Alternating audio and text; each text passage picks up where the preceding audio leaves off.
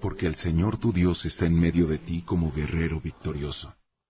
Se deleitará en ti con gozo, te renovará con su amor, se alegrará por ti con cantos.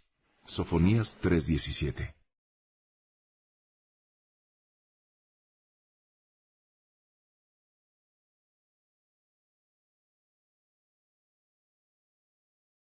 ¿Qué sientes al ver que a la gente le gusta y quiere cantar tus Ah, canciones? es increíble, inspira humildad y es absolutamente genial, es fascinante.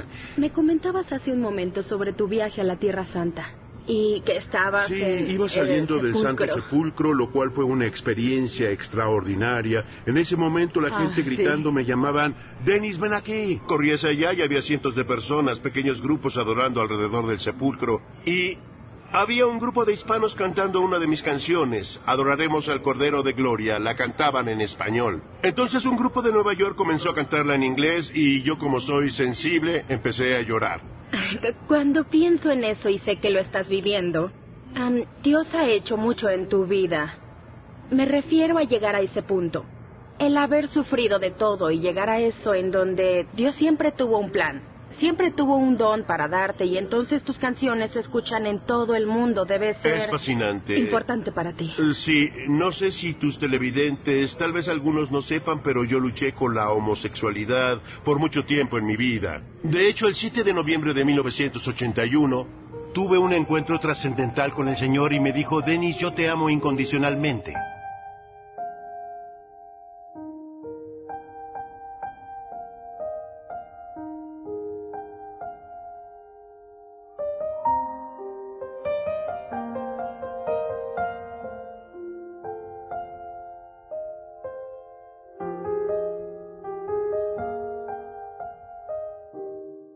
Un amor más grande.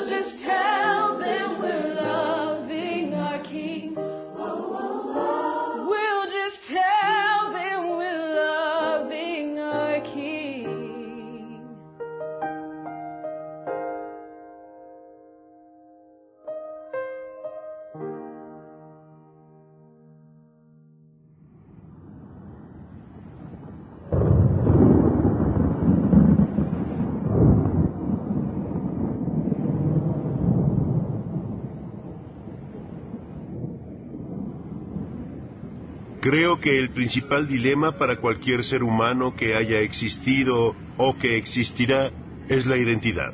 Todo se resume a de dónde obtenemos nuestra identidad.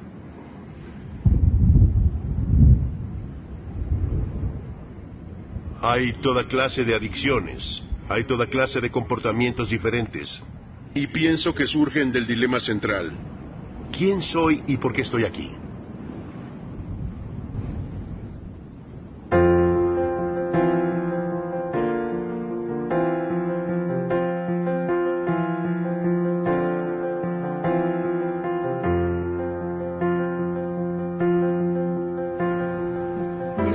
Hola, dona, ¿cómo Bien, ¿y estás? usted? Perfectamente, gracias. Por supuesto. Sí, ya está todo listo. Gracias. Qué amable. Señor Denis.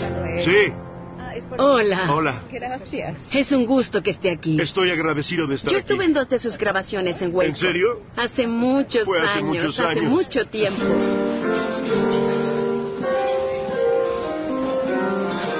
¿Quieres escuchar algo de tu música para...? Sí, Bien. eso creo. Especialmente el piano. Eh, si no, voy a desafinar.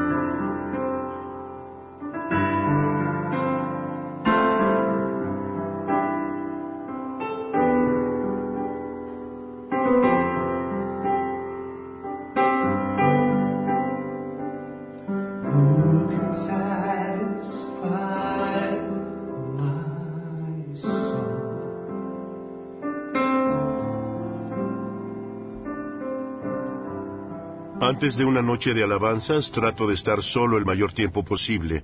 No quiero que otras voces influyan en mí.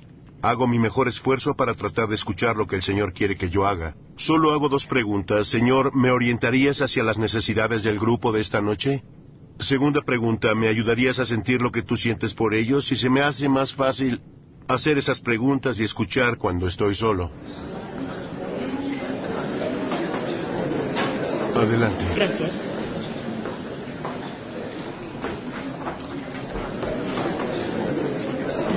Por sus fotos. Ah. Fui a un lugar hace un par de semanas y se acercó una señora a mi mesa y me dijo, usted es más canoso y más gordo de lo que pensé. ¿Qué dirían ustedes? Gracias. ¿Dirían gracias?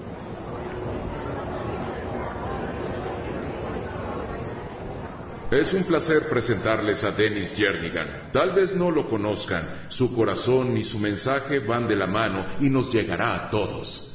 Así que demos la bienvenida a Dennis.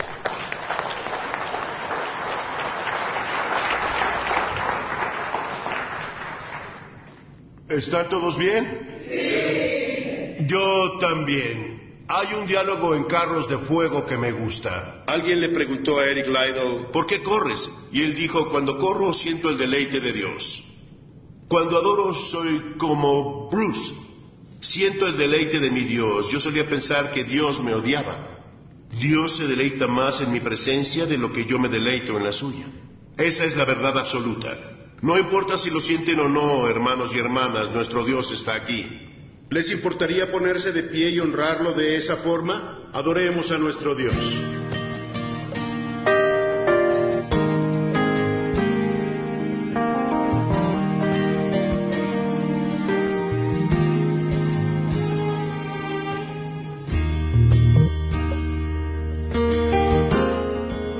Nací en un pequeño pueblo al noroeste de Oklahoma llamado Sapulpa, el 9 de febrero de 1959. Crecí en la iglesia, mi padre era el director de la alabanza y mi madre enseñaba en la escuela dominical. De hecho, en este mismo templo donde estoy sentado, en esta construcción, mi abuelo, el papá de mi madre, era pastor cuando ella estaba en secundaria.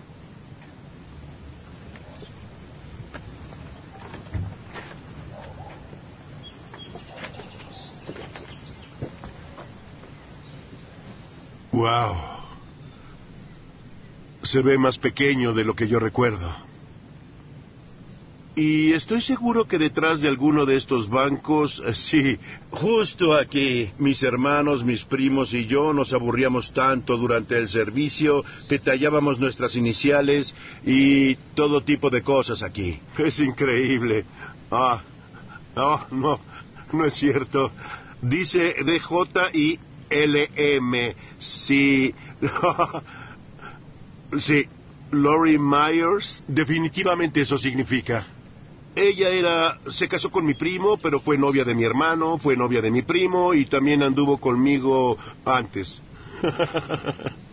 Siempre digo que era como vivir en una pequeña parte aislada del mundo porque en este tiempo nada malo pasaba en Boyton. Am, sentíamos que podíamos dejar a los niños salir a la calle y que estarían a salvo. Era un pueblo pequeño y todos nos conocíamos, así que todos cuidaban a los hijos de los demás. En ese tiempo vivíamos en una granja a cinco kilómetros al norte del pueblo. Así que nuestros hijos casi siempre jugaban con sus primos y jugaban aquí en la granja, pescaban, nadaban, montaban a caballo y cosas por el estilo.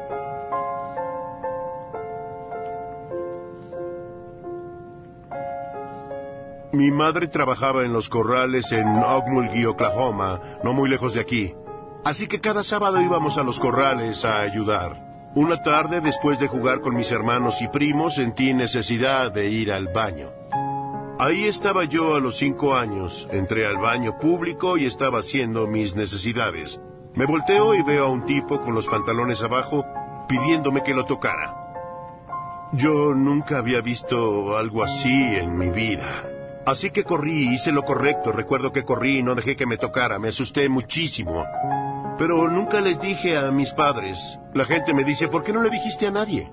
Bueno, cuando tienes cinco años, todo pasa por tu mente. Mi primer pensamiento fue, ¿por qué ese tipo hizo eso? ¿Por qué quería que lo tocara así? ¿Qué tengo yo que le hace pensar que me puede hacer eso? Así que por lo que recuerdo pensé, vaya, hay algo diferente conmigo. Desde ese momento me sentí menos que un niño.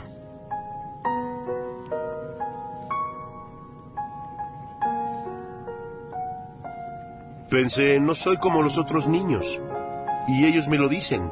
Pude ver la diferencia en mi vida y me di cuenta que era diferente a otros niños. Me gustaba dibujar. No conocía a otros niños que les gustara dibujar. Me gustaba bailar y escuchar música con mis primas. Ellas hacían ciertas cosas que eran emotivas y a mí me gustaba eso. Pensaba que eso era genial, pero los otros niños me decían, no, eso lo hacen las niñas. Eres una nenita, era un niño muy emocional. Quizá por eso los otros niños me identificaron como afeminado. Porque si tú llorabas, tal vez también yo. Me pondría emotivo, si estabas feliz, yo estaría feliz, si te enojabas, yo me enojaría.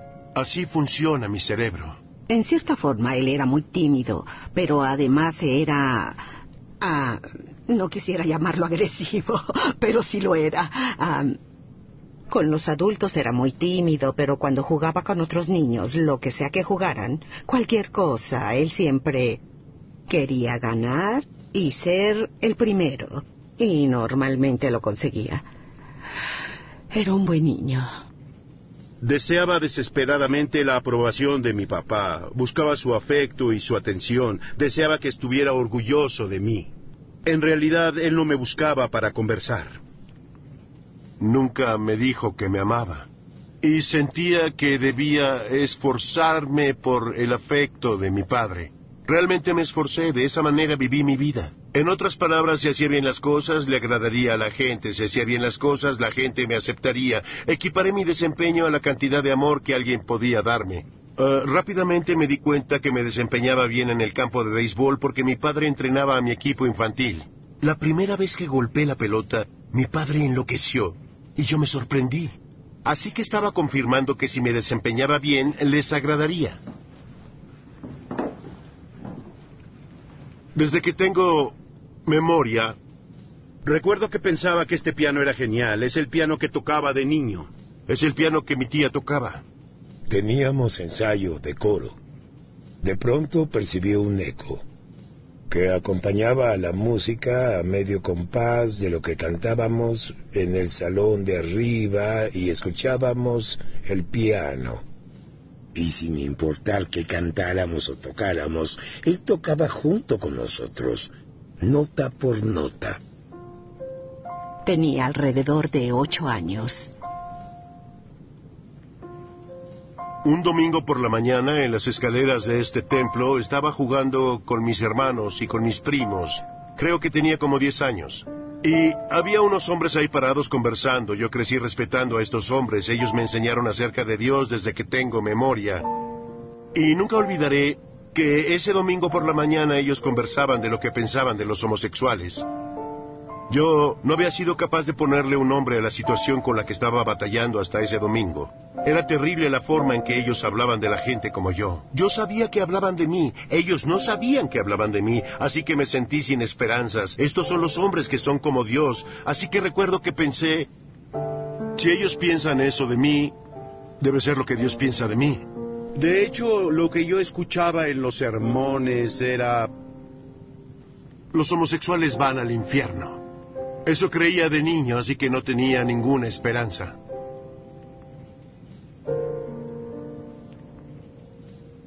Recuerdo que tuve encuentros con un par de jóvenes. Experimentemos acariciándonos. Llegó un punto en que yo buscaba esos momentos porque significaba que obtendría atención. Al menos a los jóvenes parecía gustarles cuando los tocaba, especialmente a los más grandes. Recuerdo que me decían cosas agradables como, ah, se siente bien, eres un buen chico. Esas fueron mis primeras experiencias con las cosas sexuales. Uno no cree que en un pueblo pequeño ocurran esas cosas, especialmente en donde los hombres se consideran muy hombres, muy machos. Yo no me veía de esa manera. Lo que yo sabía es que a los otros chicos les gustaba y a mí me gustaba la forma en que se sentían y cómo me sentía yo. Me gustaba la aprobación, me gustaba la atención. Suena enfermizo, pero así comenzó todo para mí.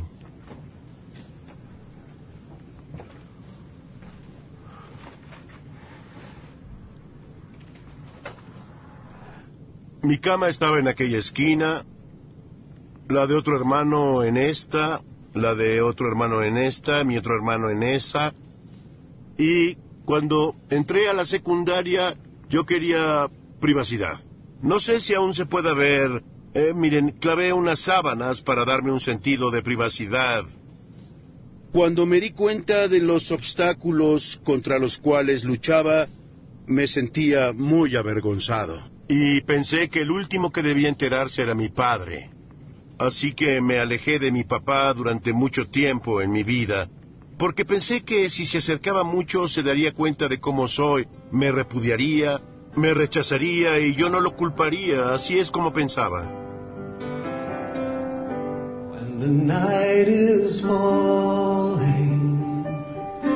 Falling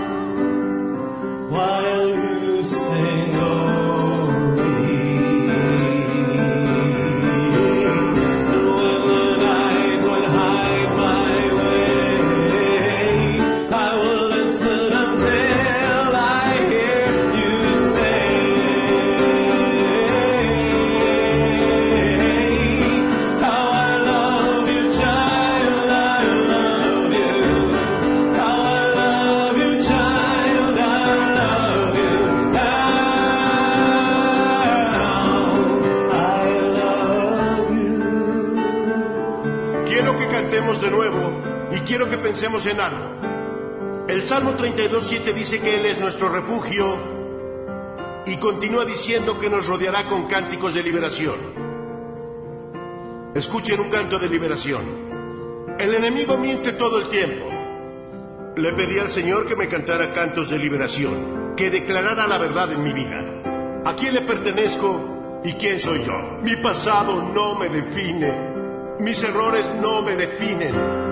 Las circunstancias no me definen. Solo hay alguien que me define y ese es mi creador. Adorémosle.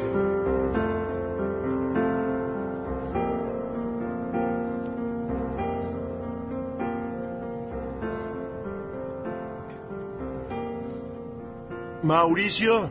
Hola, eh, ¿me escuchas bien? Hola, sí, te escucho. ¿Tú me escuchas? Te escucho muy bajo. Bien. eh, ¿Me escuchas bajo? escucho.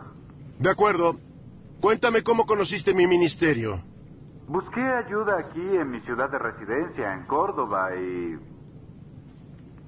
no había no había ayuda para mi problema sexual, mi homosexualidad, adicción sexual.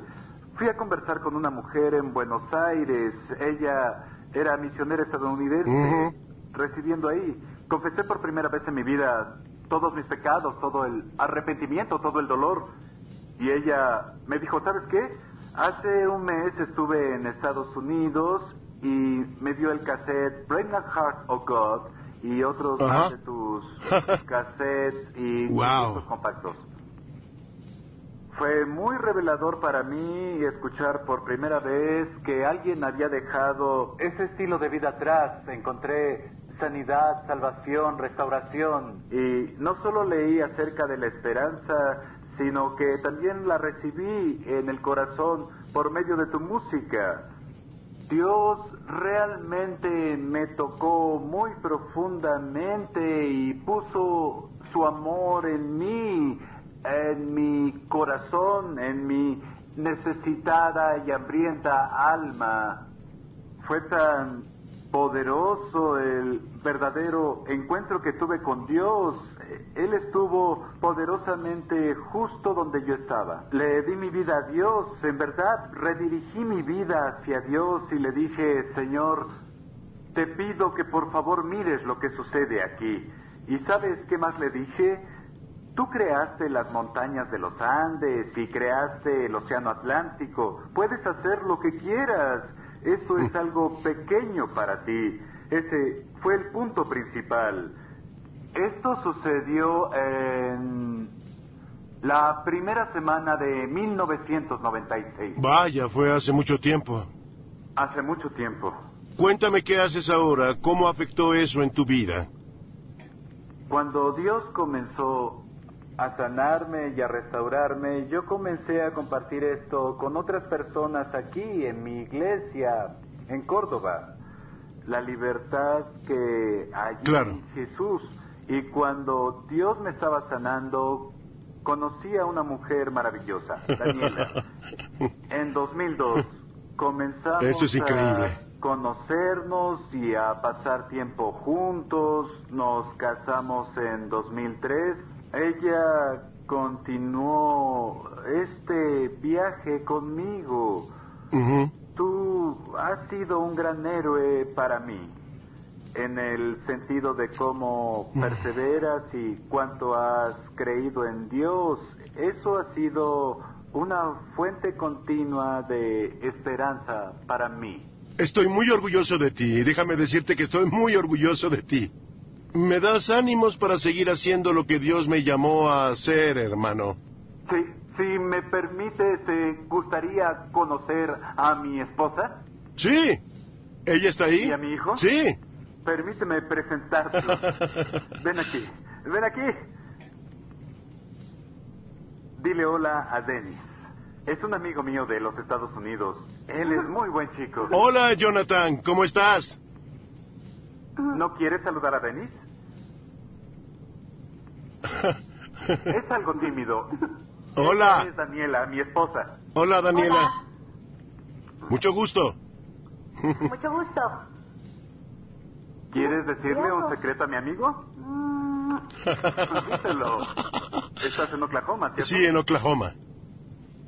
Bueno, Denis, quiero que veas esto como un trofeo de Dios, mi familia, y cómo Dios usó tu ministerio y la música que Él te dio para darle vida y esperanza a muchas personas. Toma esto como un regalo que el Señor ha hecho. Dime. Habla. ¿Le puedo enseñar mi trofeo? ¿Quieres enseñarle tu trofeo? Ve a buscarlo. Sorprendente. Las palabras no pueden expresar la gratitud que hay en mi corazón. Primero hacia Dios por tu vida y tu ministerio. Ah, gracias. Me alegraste el día. En serio. Te amo, hermano.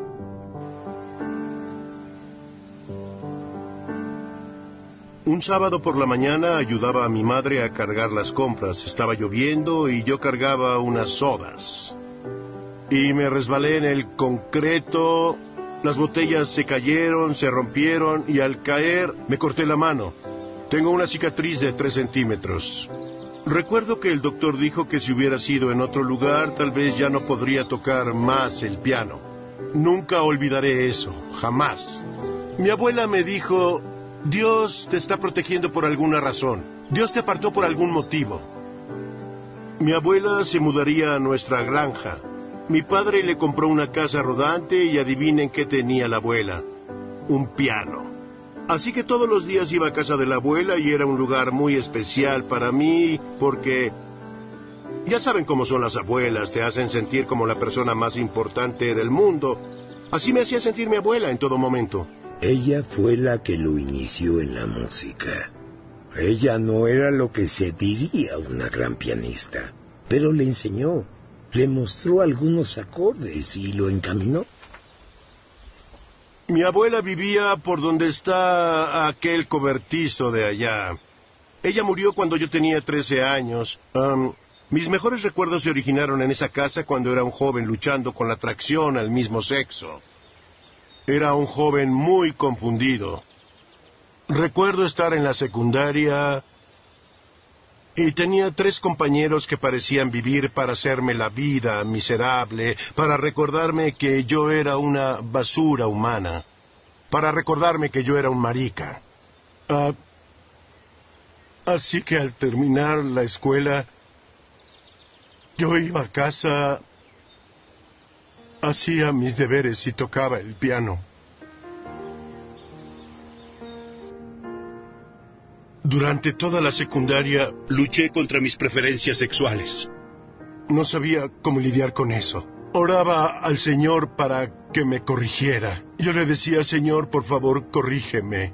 No estoy bien, no soy como los otros jóvenes, ni siquiera me atraen las mujeres. Y encima de eso, yo quería que me gustaran las mujeres. Así que salí con un par de chicas en la secundaria. Ah, nunca me atrajeron físicamente ni nada de eso, pero salía con ellas. Recuerdo mi primer beso. Se corrió la voz por toda la escuela y yo me sentía orgulloso de escuchar a la gente decir, a Denis lo besaron anoche. Eh, Fue algo muy grande para mí porque eso en mi mente significaba que pensarían que yo era normal.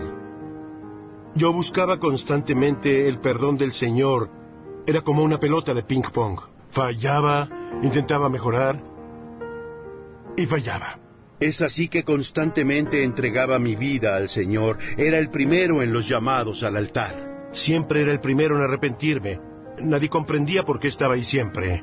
Solo pensaban, ahí está el buen joven Jennigan de nuevo. Yo estaba jugando un juego, creí que todos jugaban a eso, porque algunos de los jóvenes con los que tenía relaciones sexuales iban a la iglesia. Y yo no sabía nada más.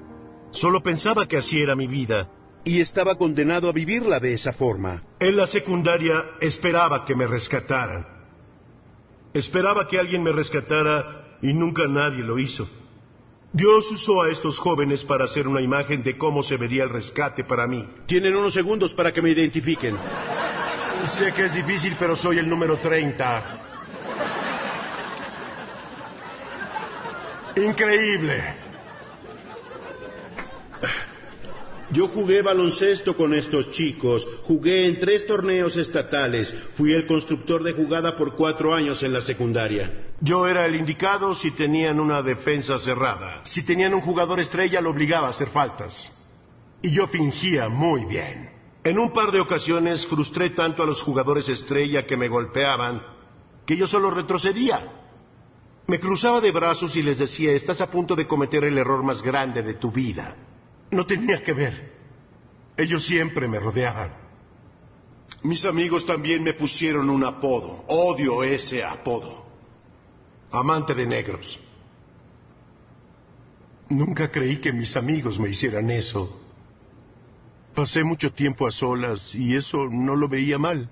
Solo quería que nadie me molestara, que nadie se metiera conmigo ese día. Y después de la escuela hacía mis deberes y pasaba Siempre de dos a tres horas al día tocando el piano. Dormía hasta tarde porque decían, Denis está practicando con el piano. Dejémoslo solo. Me encantaba practicar, pero lo que me gustaba tanto como eso era el hecho de que nadie me lastimaría. era un refugio para mí. You my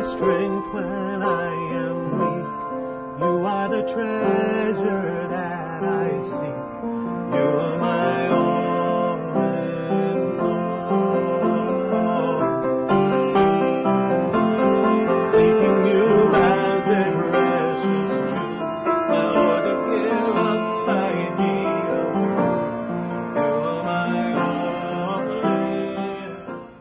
La canción You Are My All in All salió en 1989.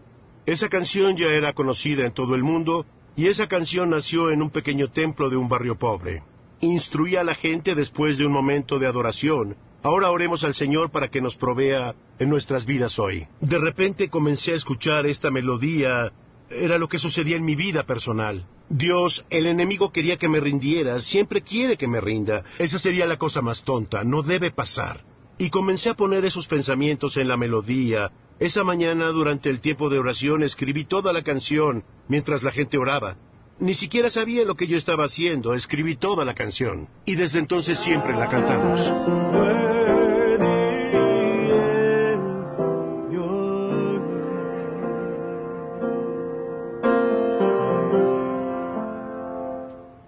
Vaya, aún suena igual.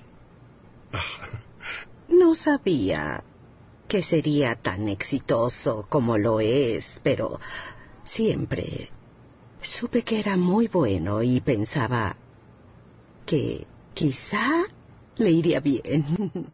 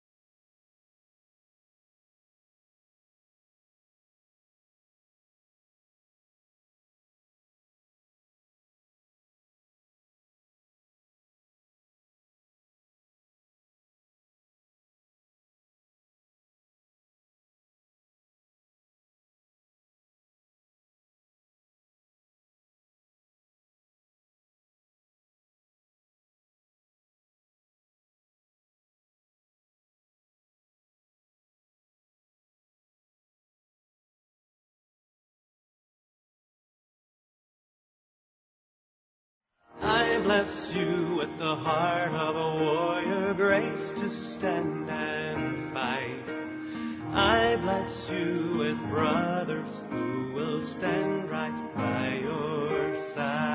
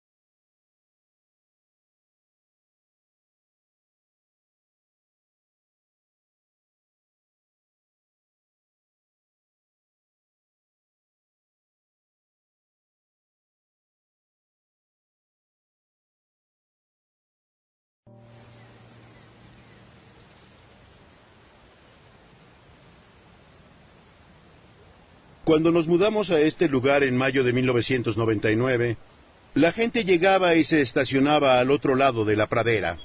Construimos un escenario bajo la colina. La gente venía y se estacionaba del otro lado de la pastura. Cuatro mil personas llegaron y se sentaron al pie de la colina. El hombre que construyó la casa tuvo la visión de hacer las cosas que nosotros haríamos. Y estaba muy triste por dejar el lugar. Yo le conté que mi visión era crear un lugar en donde la gente se sintiera a salvo y tuvieran un lugar donde llegar a recibir aliento y esperanza, amistad o lo que sea que necesitaran. Y al paso de los años nuestra casa se convirtió en un hospital.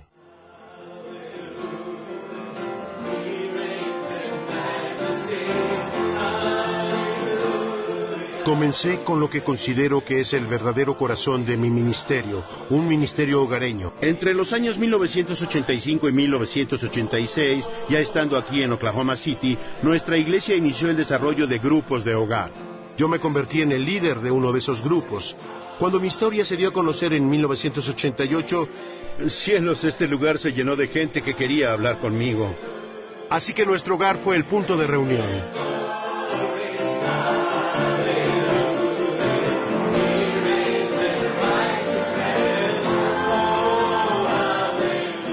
Es más fácil conocer a alguien en su propio ambiente. Entonces uno comienza a sentirse seguro. Es ahí donde nos dimos cuenta que logramos tocar más vidas desde nuestra propia sala en casa de lo que lográbamos en reuniones públicas. Continuaré trabajando en ambos círculos por el tiempo que el Señor me lo permita. Este es un lugar seguro. Les doy mi palabra.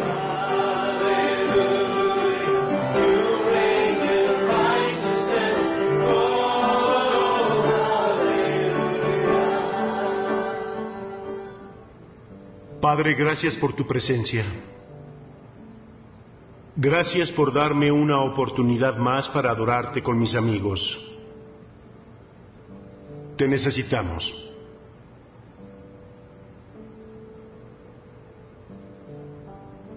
Mi percepción de cómo debería ser la iglesia. ¿No deberíamos ser los primeros, el primer lugar donde llega la gente herida, la gente que luchando con dificultades, sin importar lo que sea, puede llegar y encontrar refugio? Por eso el lugar se llena con gente que me cuenta su historia, porque me escuchan contar mi historia y piensan, si Jernigan es sincero con su historia, es un lugar seguro. Él es un lugar seguro. Creo que ese es el cuerpo de Cristo. Creo que Jesús estaría en medio de la gente preguntando, ¿estás herido? Ven, conversemos. ¿Necesitas ayuda? ¿Quieres hablar con alguien? Yo puedo escuchar. Para mí en eso consiste mi ministerio. Solo escucho a la gente. La mayoría de las personas saben la respuesta a sus problemas, saben cómo salir de ellos. Solo hay que presentarles el amor de Jesús. Jesús es mejor salvador de lo que yo pudiera ser. Lo contacté por, por Facebook y eh, ya que no estábamos cara a cara fue fácil ser sincero y ya que no me conocía pude contarlo todo. Contarle mis luchas y dificultades. Y no... No pensé que me contestaría y vi algunas de las canciones que había escrito y entonces pensé, cantamos esto en la iglesia, no creo que tenga tiempo para mí, quizás esté muy ocupado. Pero, eh, en el transcurso de un día recibí su respuesta y él me dio ánimos y me dijo que es posible ser libre, que no hay por qué vivir así. Y entonces comenzamos a escribirnos por Facebook. Toda mi vida solamente escuché condenación desde el púlpito. Decían que la homosexualidad era una abominación, pero nunca escuché puede ser libre. Dios no espera que ordenemos todas nuestras cosas antes que vayamos con Él. Él quiere que lleguemos con toda nuestra carga y Él nos ayudará.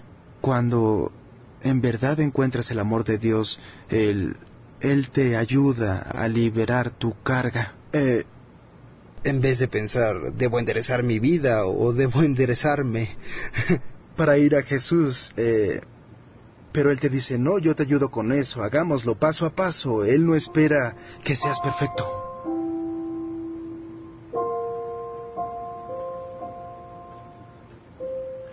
Some call me a fool for daring to say unchanged.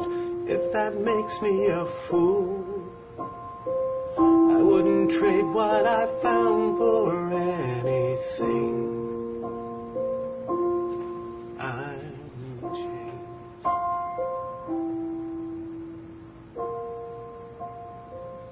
Escribí mi primera canción cuando era un niño de tan solo nueve o diez años. No sabía cómo escribir. Me refiero a escribir en el sentido de que yo la inventé. Quería especializarme en composición cuando entré a la universidad. El problema era que no sabía leer las notas musicales, así que fui con el jefe del departamento de teoría de la composición y le dije que quería escribir música. Quería especializarme en teoría de la composición y él me miró y dijo, solo tenemos unas cuantas vacantes y las reservamos para gente en la que vemos potencial y a ti no te vemos ninguno.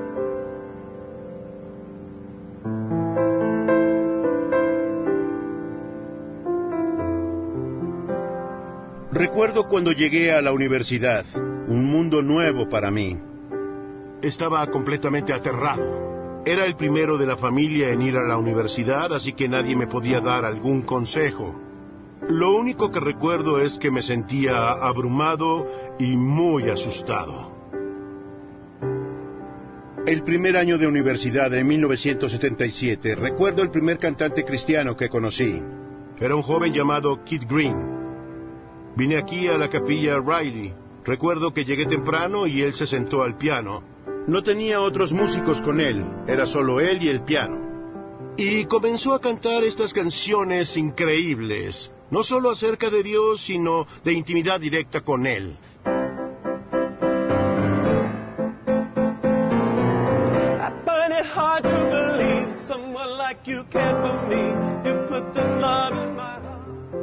Su música vino a ser parte integral de mi vida.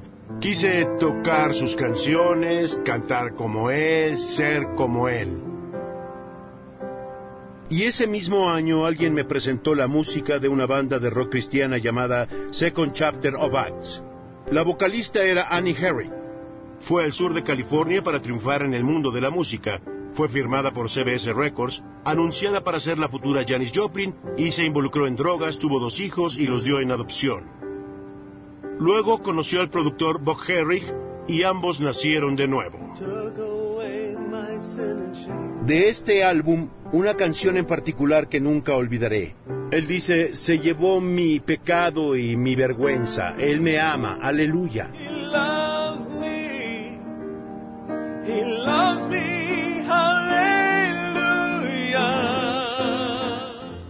Mi perspectiva era que yo era indigno.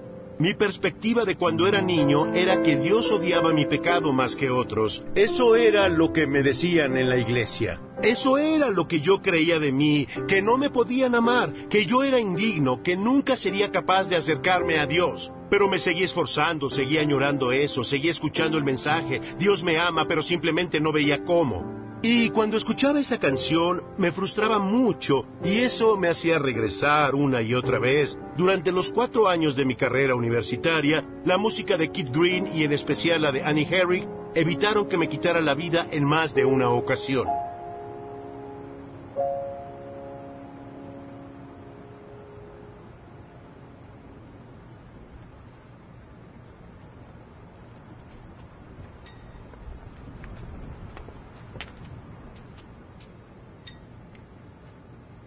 Cada una de estas salas tiene un piano. En ocasiones era difícil encontrar una sala disponible. Había muchos en la especialidad de música durante mi tiempo en particular aquí. Así que eso significó que yo estuviera aquí a altas horas de la noche. Nunca sabía cuál piano me tocaría. Algunos estaban maltratados, otros eran increíbles, pero en realidad no importaba. Un piano era todo lo que necesitaba.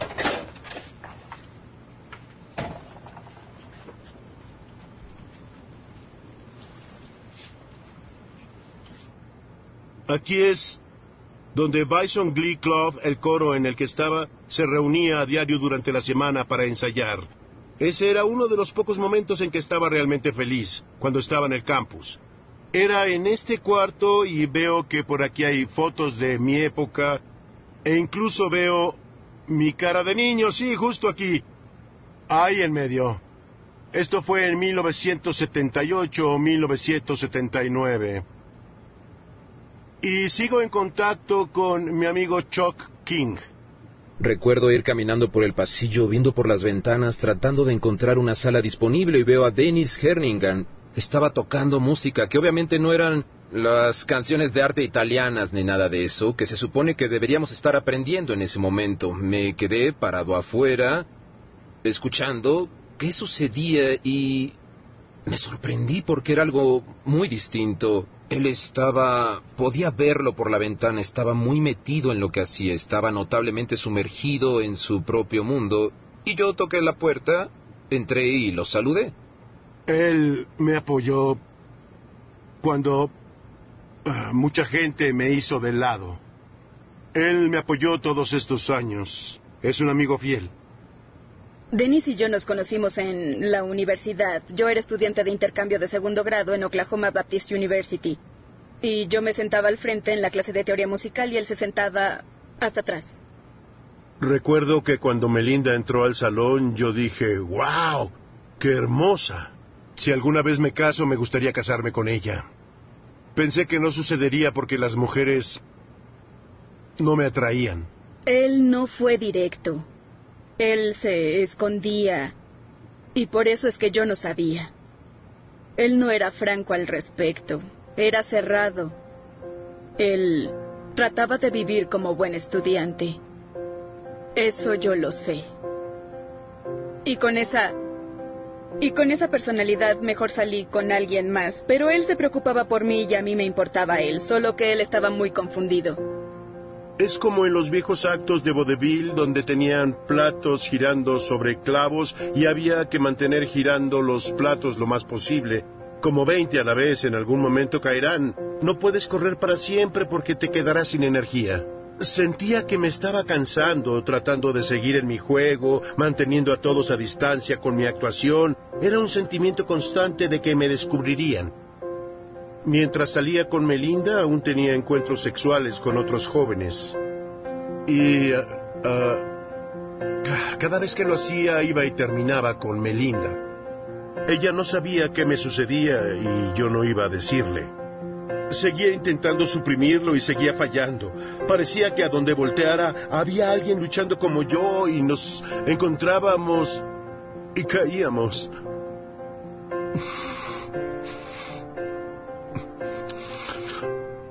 Yo realmente luché con la vergüenza. Luché.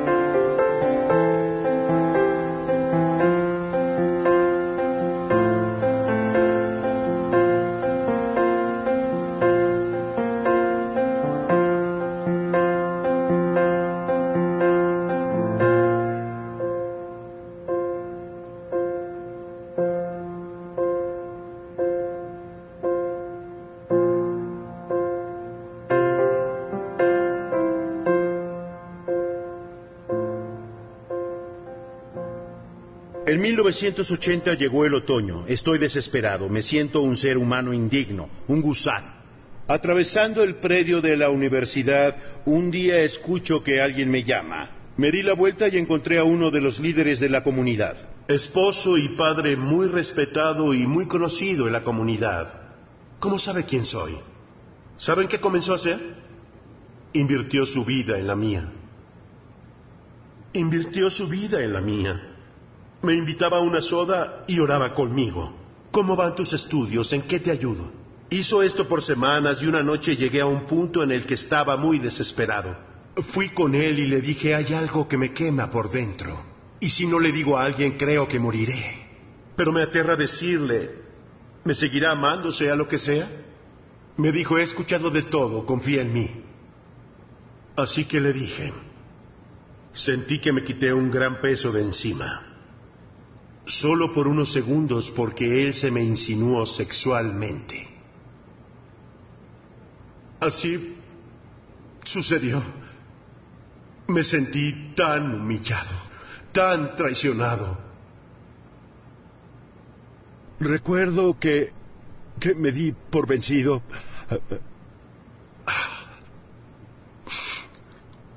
Ah.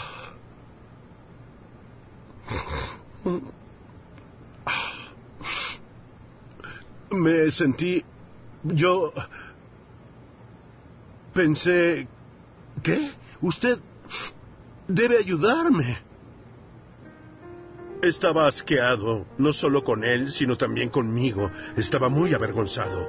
Regresé a mi departamento. Tenía una estufa de gas y pensé, ya sé lo que voy a hacer. Abriré el paso del gas sin encender el quemador. Esto terminará ahora. Le pondré un fin a esto. No puedo seguir así. Ya no soporto la presión. Ya no puedo vivir así. No le puedo hacer esto a mi familia. Hice una lista de gente y de cómo afectaría esas vidas si descubrían contra lo que estaba luchando y cómo los lastimaría. O sea, estaba jugando a ser Dios, decidiendo por Dios lo que Él debería decidir. Ah, sé cuándo debe terminar mi vida, debe terminar ahora, así que abrí el paso del gas, me acosté en el suelo y me asaltaron unos pensamientos. ¿En verdad estás listo para esto?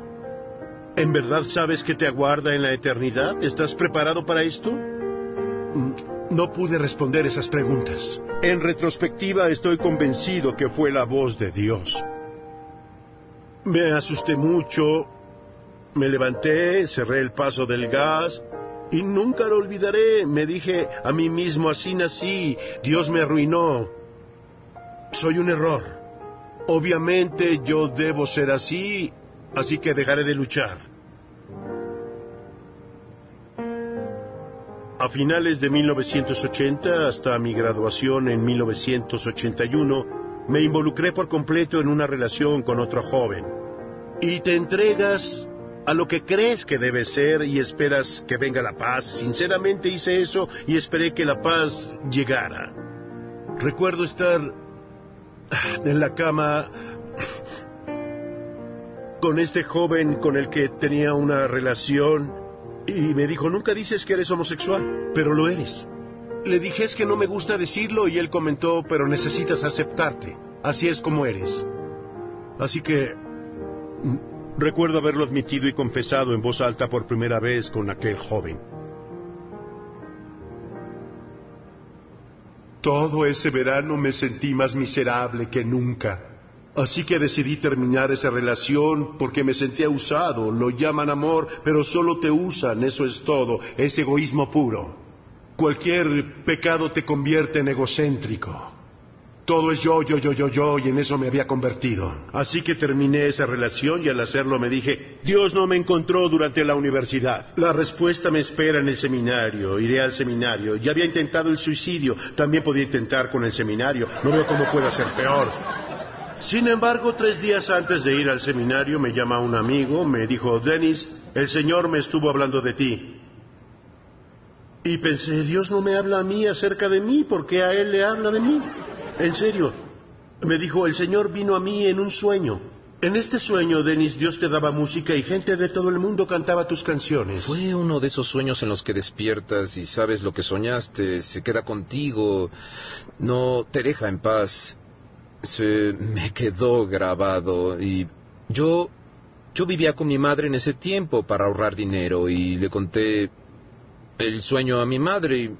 le dije, mamá, soñé algo acerca de Dennis Hernigan. Ella lo conocía también y le conté qué fue lo que soñé y me dijo, yo soñé lo mismo anoche, hijo. ¿En serio, mamá? Había escrito tres o cinco canciones en ese momento. Estaba tan desanimado. Mi amigo me dijo que Dios me dará música y que gente de todo el mundo la cantará. Me dijo, mi mamá tuvo el mismo sueño y no es coincidencia. Diciéndome, ¿te mudarías a la ciudad de Oklahoma? Al 3405 de la avenida Wilfred.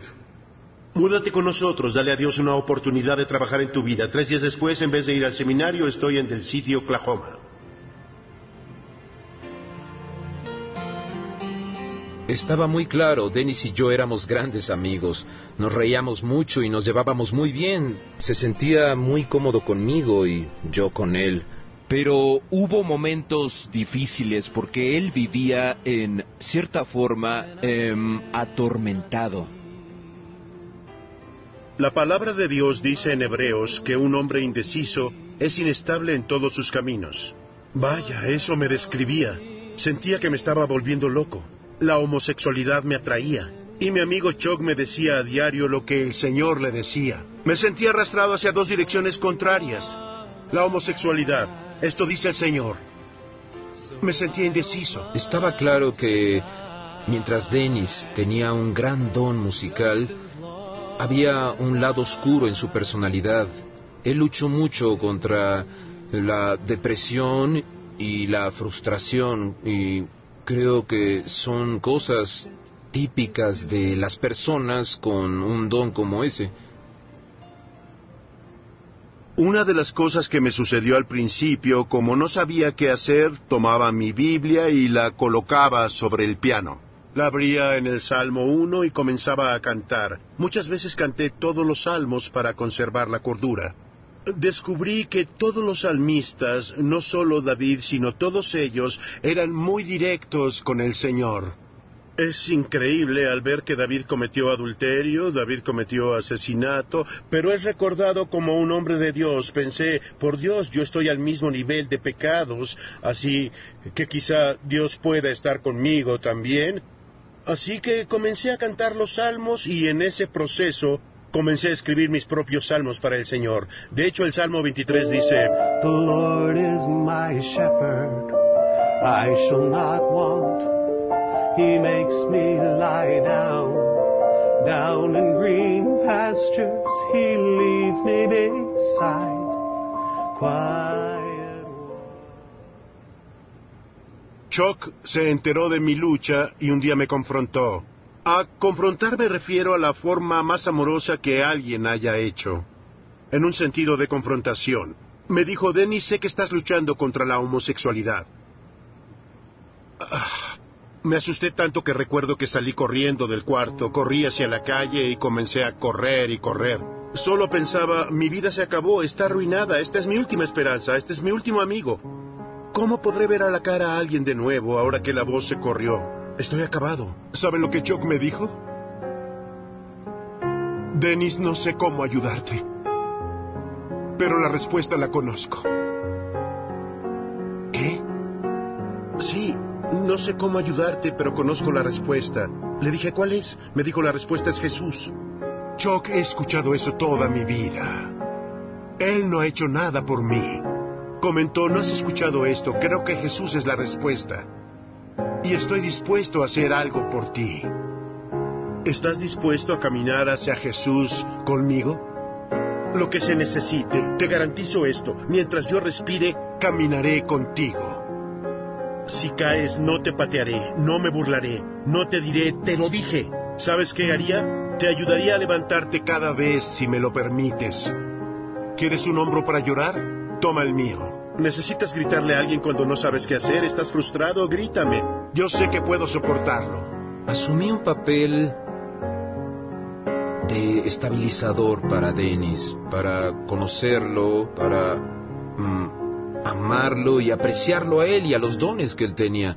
Mm, yo quería ser su amigo, quería ayudarlo y ser un amigo mm, mm, más cercano que un hermano y estar para lo que fuera. Y esa banda, Second Chapter of Acts, para mi sorpresa el 7 de noviembre de 1981, estarían en concierto en la Arena Lloyd en la Universidad de Oklahoma. Llegué temprano para que nadie me viera entrar con mi grabadora de cassettes y tres cintas en blanco porque esa noche me llevaría tres álbumes. Se llama contrabando, es pecado y es ilegal. Pero Dios es misericordioso. Pude grabar mi liberación. Durante el concierto cantaban una canción llamada Mansion Why should I worry? Why should I fret? I've got a mansion builder who ain't through with me yet. Y paran de cantar y la hermana mayor Annie comienza a profetizar. Imagínense, hay 4.500 personas. Ella dijo que el Espíritu Santo le dijo que hay alguien aquí esa noche que ha pasado por cosas que jamás se imaginó que sufriría. Él quiere que te diga que Él ve todo lo que crees que escondes. Sea lo que sea, Él te ama incondicionalmente. Ella dijo, cantaremos para ti y mientras lo hacemos queremos que hagas una sola cosa, que seas honesto con el Señor, porque Él ve lo que escondes y aún así te ama. Y también dijo, no importa lo que sea. Y por alguna razón eso se conectó conmigo. Mientras cantamos para ti queremos que hagas algo sencillo, finge que es la mañana de Navidad. Toma las cosas que más te avergüenzan, tu pecado, tu fracaso, tus heridas. Dáselos a Jesús, ponlo en sus hombros como cuando das un regalo en la mañana de Navidad. En Navidad no solo das regalos, también los recibes. ¿Qué necesitas del Padre? Y yo necesitaba que Él me amara. Comenzaron a cantar, hice lo que ella dijo, mi corazón comenzó a romperse y todo lo que se escucha en esa cinta es a ellos cantando y yo llorando. Lo que más me preguntan es, sinceramente, ¿fue tu sanidad instantánea o ha sido un proceso? Y la respuesta es sí, en un instante fui una nueva creación, no me identifico como un homosexual en recuperación, nunca lo hice ni lo haré, estoy entregado a lo que mi padre dice que soy, una nueva creación. Aquí está el proceso. Dios nos dio una gran analogía. Mientras Lázaro estaba en su tumba, salió. ¿Qué tan vivo? 100% vivo. Pero no era libre, ¿o sí? Jesús le dijo a los que lo rodeaban, libérenlo de sus vendas. Todo lo que he hecho desde 1981 es caminar hacia Jesús diciendo, enséñame, Padre, las cosas que creí que me definían y que no lo hacen. Arráncame eso y yo te adoraré con mi verdadera identidad. Cuando salí esa noche decidí que fui engañado todos estos años. De verdad me engañaron. Fui con los hombres para averiguar cómo debe ser un hombre. Recurrí al pensamiento humano como si fuera el más elevado, cuando debería haber recurrido a mi Creador desde el principio, por mi verdadera identidad. Después de todo, Él me creó. Es lógico que Él me diga quién soy. Así que decidí que no permitiría que la comunidad homosexual me diga quién soy. No me dejaría llevar por las tentaciones que experimenté porque no se detuvieron enseguida, no fue así. Ah, pero no sería definido por lo que me tienta y la razón por la cual llegué a esa conclusión fue que mi mente se llenó de pensamientos como este. Jesús fue tentado de todas las formas, así como nosotros. Eso es lo que dice la palabra y él no pecó, así que eso me dice muy claro, la tentación no define a nadie. Así que no dejes que defina quién eres, Jernigan, no la dejes. Y en ese momento decidí, los errores de mi pasado no me definirán. Em, mi presente tampoco me definirá. Ni siquiera yo me definiré. Dejaré que mi Padre en el cielo me diga quién soy yo. Canten, bendigamos al Señor. Who can satisfy my soul like you?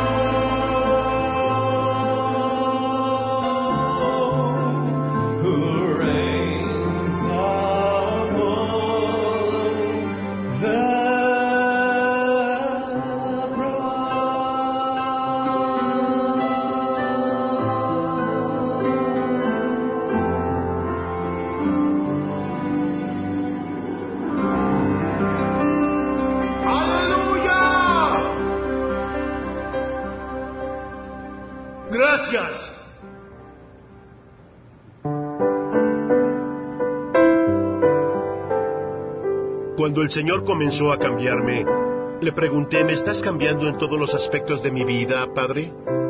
Sí, hijo, te enseñaré quién eres como hombre. ¿Te refieres incluso a la atracción sexual? Sí, hijo, ¿quién crees que te hizo un ser sexual? Tanta sanidad llegó a mí entre 1981 y 1983, que Dios me permitió hacer algo que nunca pensé que podría experimentar en esta vida, casarme con una mujer. Comenzamos nuestro noviazgo e incluso el compromiso sabiendo que ambos teníamos un pasado.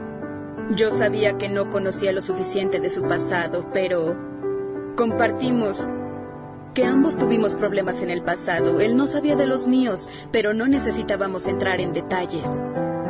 Y lo dejamos así. También me dio un bonito regalo y me dijo, te veo como una novia radiante. Y ese fue un tesoro. Así que en cierta forma, nuestra relación fue restaurada incluso antes de casarnos, hacia el lugar donde el Señor quería que comenzáramos. Y fue una gran imagen de lo que el Señor hace por nosotros. Aún en nuestros momentos más oscuros y sucios, el Señor dice, ven, dice, te veo como la novia radiante, hermosa y pura. Y ese fue el regalo que nos dimos.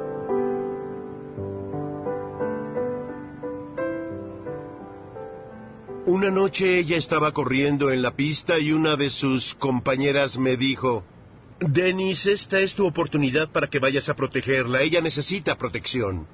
Por casualidad yo estaba en la pista cuando ella estaba ahí. Ese no fue nuestro primer beso, pero nuestro primer beso sí fue en la pista. ¿Dónde fue nuestro primer beso? En la pista, Eso creí. pero no fue en la primera noche. ¿Segura que no hice mi jugada? ¿Fue la primera noche? La verdad ya lo No olvidé. sé, pero me gustó mucho ese beso. Gracias. De nada. Recuerdo que en la noche de bodas tenía mucho miedo de no poder tener relaciones. La verdad, eso en ese momento jamás pasó por mi mente y tampoco me sentí culpable. Por primera vez no sentí vergüenza. Nunca hubo dificultades en nuestra vida sexual. Esa es una bendición que el Señor nos dio, porque a ambos nos usaron mucho. Todo funciona de maravilla. No tengo quejas. Y creo que ni él.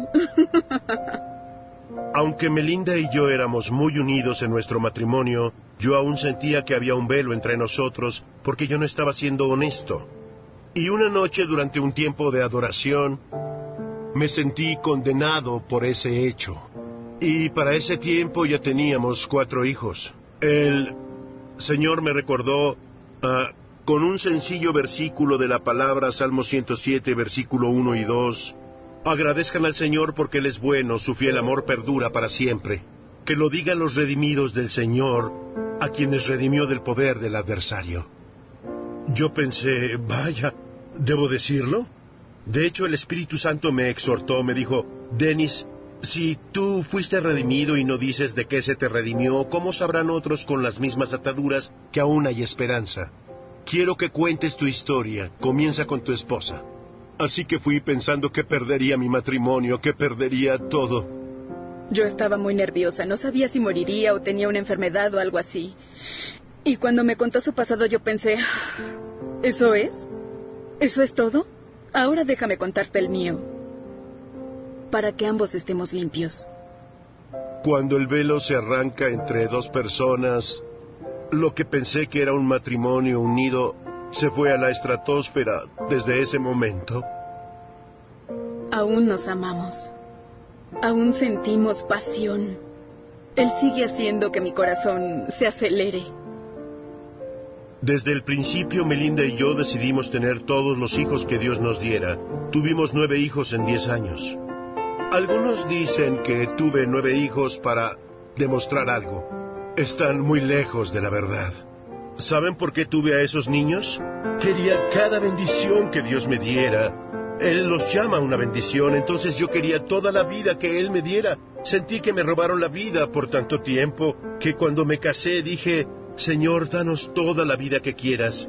Veo nuestro matrimonio y a nuestra familia como un viaje que nunca termina. Las generaciones venideras serán nuestro más grande éxito.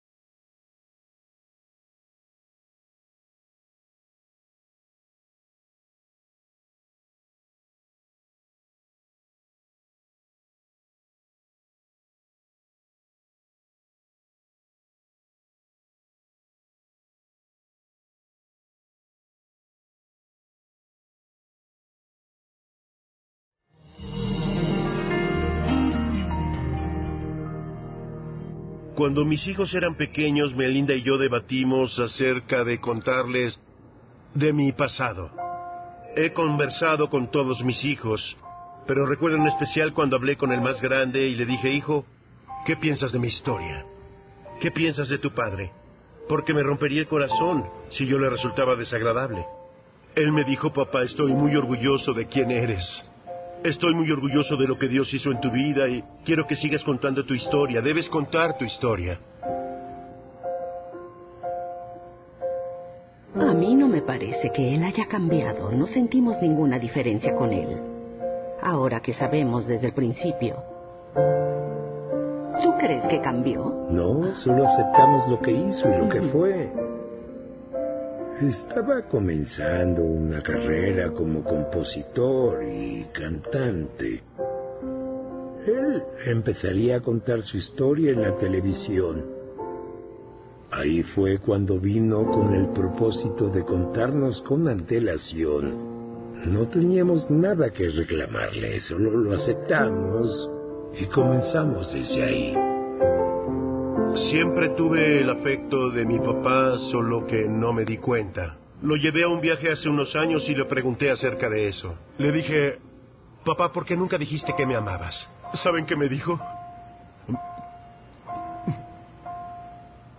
Mi papá nunca me lo dijo, así que no sabía cómo decírtelo. Hice una pregunta sencilla y hubo una respuesta sincera. Se rompió lo que yo llamo una maldición generacional en mi familia.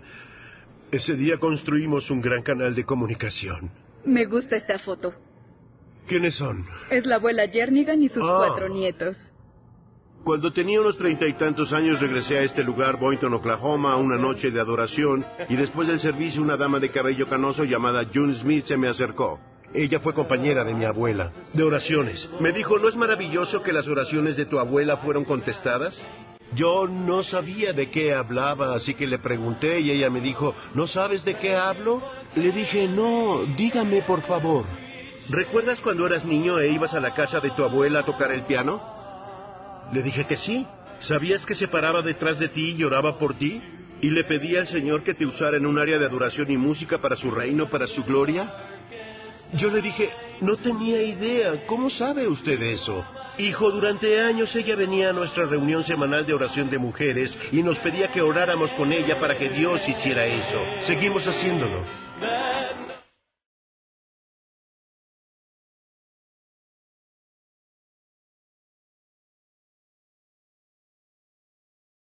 Es muy hermoso escuchar sus canciones.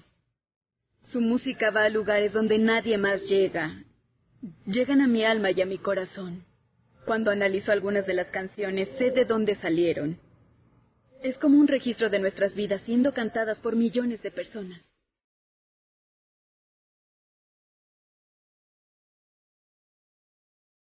Agradezcámosle. El ministerio de Dennis vivirá más allá de nuestra generación. Algunas de sus canciones ya se imprimen en himnarios que se usan en las congregaciones alrededor del mundo. Dios le dio a Dennis, a sus hijos y a su familia eh, un gran don. ¿Qué les gustaría decir?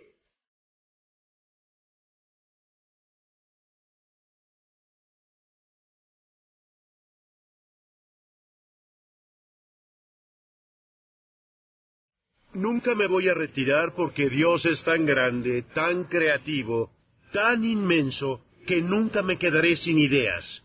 Mi sueño es que un día me hallarán sin vida sobre el piano.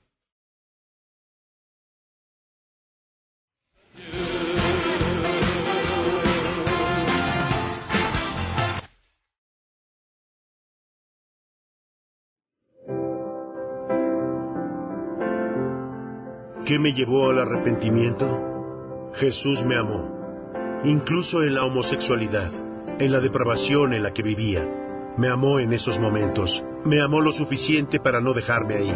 Recuerdo que esperaba que me dijeran que me podía liberar, por eso dejo que mi vida sea lo que es. Muchas veces me han dicho que hago más daño que bien al decirle a la gente que no tienen por qué ser homosexuales. Yo no le digo a nadie que haga nada, solo les digo que Dios los ama y así es como me amó. Era con lo que yo luchaba, era mi historia, pero esto es lo que mi Dios hizo. El mismo Dios está disponible para cualquier humano. Esa es la verdad. El pecado lleva a la destrucción, lleva a la muerte. Si yo, siendo un buen padre, viera a uno de mis hijos yendo hacia la carretera y yo no hiciera nada, no le dijera nada y lo arrollara un auto, la gente me juzgaría, me condenarían. Solo trato de decirles a todos los que puedo, cuidado, vas hacia la autopista. Tal vez no te suceda ahora, tal vez no te arrollará un auto, pero sucederá. Sucederá. A nadie le gusta que le digan que está mal, a menos que reconozcan que les hace daño. Yo vi el lado destructivo de la homosexualidad en mi vida. Y sería un mentiroso si no admitiera que es destructivo. Jesús dijo que el que esté libre de pecado arroje la primera piedra. Yo no apedrearé a nadie, solo los amaré como sea. No tengo que estar de acuerdo con ustedes para amarlos. Segunda de Corintios 5:17, si alguno está en Cristo es una nueva creación, lo viejo pasó, todo es nuevo. Eso, eso es cierto, es una elección diaria, ya sea que elijamos caminar en espíritu para vivir por Dios o vivir para nuestra naturaleza pecaminosa. Y esa es la verdad, sin importar las circunstancias. Es una elección diaria. Pinté esto para ti. ¿En serio? Ya que tú compartiste tu arte conmigo y me diste una caja llena de discos compactos cuando tenía como 17 Vaya, años. vaya. Y estoy muy agradecido contigo. Oh, genial, ya vi esto. La nueva persona está saliendo. Estoy agradecido con Dennis por su valentía y su determinación para hallar la identidad que Dios le dio, no la que el mundo le dio. Dios realmente trabajó en su vida y si Él no hubiera hablado, yo no hubiera escuchado. Seguro que hubiera escuchado algo por el camino, pero hay tantas voces en nuestra cultura que nos dicen cómo ser, cómo vivir, en qué creer, y algunas de esas voces se ahogan más que otras. Dennis se demoró un poco para llegar a mí, pero estoy seguro que ha influido en otras personas.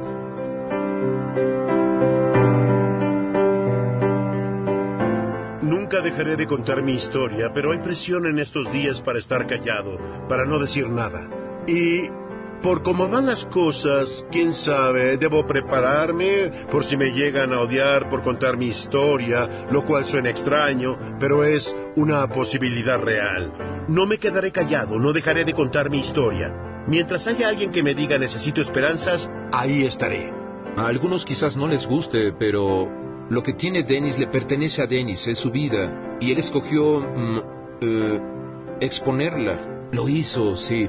Y compartir el mensaje de que con Dios nada es imposible. Que Dios tiene la habilidad de cambiar, transformar, de redimir, restaurar y bendecir. Y eso fue lo que resultó en su vida. La iglesia ha cometido tantos errores a través de los años, no me extraña que la gente piense que quizás hay una mala interpretación acerca de la homosexualidad. Esto es todo lo que puedo decir. Conozco mi vida, sé cómo era mi vida. Ah, soy una persona diferente a la que era hace 30 años. Yo no me hice esto, Dios lo hizo, Dios me liberó. Él es quien salva, quien redime, no Dennis Jernigan. Yo solo construí mi relación con Él y fue tan misericordioso como para enseñarme quién es Él, y en el proceso descubrí quién Él dice que soy. ¿Cómo puede ser un error? ¿Cómo podría ser un error?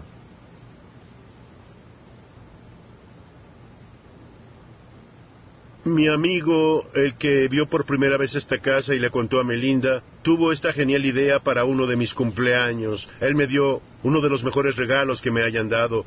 Es mi propia lápida, dice Jernigan 7 de noviembre de 1981. En esta fecha Dennis Jernigan murió al pecado y nació de nuevo por la gracia y el poder de nuestro Señor Jesucristo. El siervo de Dios vive en la casa en la cima de la colina. Algo que me gusta mucho es que cuando la gente pasa conduciendo y ves que reducen su velocidad porque la carretera está a unos metros y quieren ver quién está enterrado ahí. ¿Quién está enterrado ahí? Y no puedo evitar pensar, vaya, verán al viejo Dennis enterrado aquí. Quizá pensarán esto les puede pasar también. Es una de las cosas por las cuales me pongo a orar. Quería que estuviera cerca de la carretera por esa razón, porque la gente se preguntaría quién está ahí enterrado. Bueno, soy yo, el viejo yo. Me está mostrando que muchos de los presentes tienen el corazón roto y a muchos de ustedes les pasaron cosas que nunca imaginaron que les pasaría. Necesitan ser liberados esta noche. El Señor quiere sanar su mente y su corazón. Todos tenemos algo de qué deshacernos. Pero todos estamos siendo construidos y la forma en la que nos desharemos de esas cosas esta noche es que vamos a levantar las manos delante de nosotros, así, y se las daremos al Señor. Mientras cantamos esta canción y mientras nuestras manos están elevadas y vacías, recibiremos de su parte cualquier regalo que nos quiera dar esta noche y les garantizo que es un buen regalo. No tiene nada que temer, solo quiere lo mejor para ustedes. Hay un regalo de su parte para cada uno de nosotros, con nuestro nombre escrito. ¿Listos para cantar?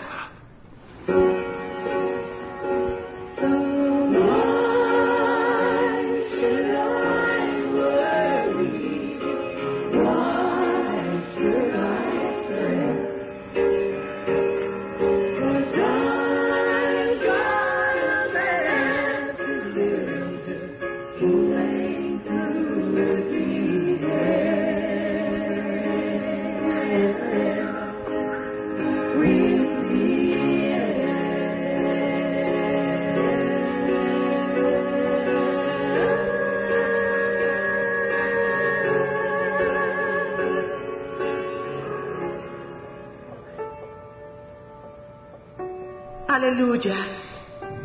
Te agradecemos los regalos de esta noche, Señor, y los recibimos. Y oramos, Señor, para que nuestro corazón esté siempre abierto a ti, siempre abierto a tus órdenes. Te escucharemos, te seguiremos con todo nuestro corazón.